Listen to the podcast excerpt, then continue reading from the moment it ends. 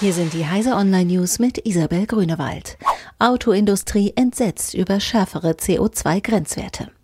Die Europäische Union will bis 2030 deutlich klimafreundlichere Autos auf die Straße bringen. Neuwagen sollen dann im Schnitt 37,5 Prozent weniger Kohlendioxid in die Luft blasen als 2021. Die Vorgaben von Europaparlament und EU-Kommission sind schärfer als die Autoindustrie und die Bundesregierung dies ursprünglich wollten. Zu schaffen sind sie nur, wenn neben Benzin- und Dieselautos auch mehr Fahrzeuge ohne Emissionen verkauft werden, also reine Elektroautos.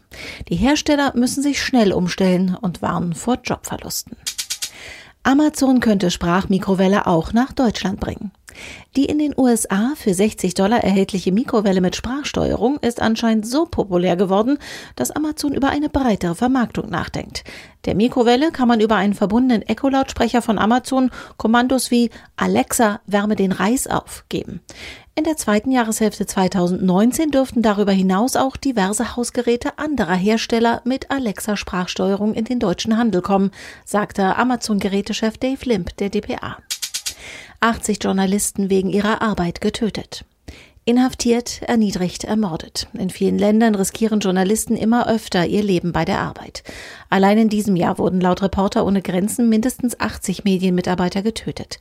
Dabei kam mehr als die Hälfte von ihnen in nur fünf Ländern ums Leben. In Afghanistan, Syrien, Mexiko, dem Jemen und in Indien. Auch unter den 348 weltweit inhaftierten Medienschaffenden sitzt mehr als die Hälfte von ihnen in fünf Ländern hinter Gittern. In China, Ägypten, der Türkei, dem Iran und Saudi-Arabien. Erpressungstrojaner kostenlos entschlüsseln. Opfer der Windows Ransomware eVerb, Hidden Tear und Insane Crypt können aufatmen. Für einige Varianten der Schädlinge sind kostenlose Tools erschienen, mit denen man verschlüsselte Dateien befreien kann, ohne Lösegeld zahlen zu müssen.